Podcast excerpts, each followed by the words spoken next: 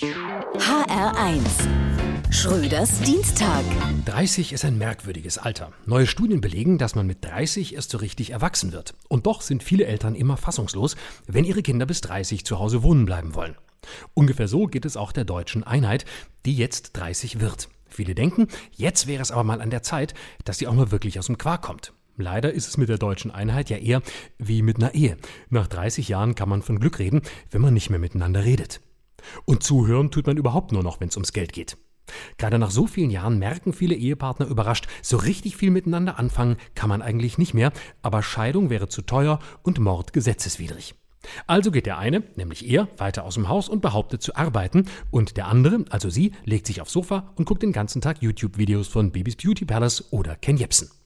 Heute sind vor allem die ostdeutschen Bundesländer von Corona viel weniger betroffen. Es hat also auch sein Gutes, wenn man sich den Skiurlaub in Ischgl nicht leisten kann. Und so sind die Ostdeutschen bei den Einigkeitsfeierlichkeiten dieses Jahr auch zum Großteil gar nicht dabei, denn die werden vorwiegend online abgehalten.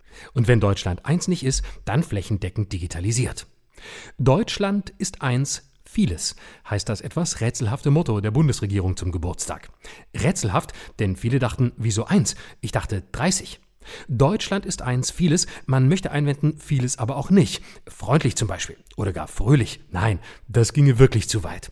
Deutschland ist noch immer Grönemeierland, stets schwer vergrübelt und eingenommen von sich und den eigenen Sorgen und Ängsten. Vieles kann halt vieles sein.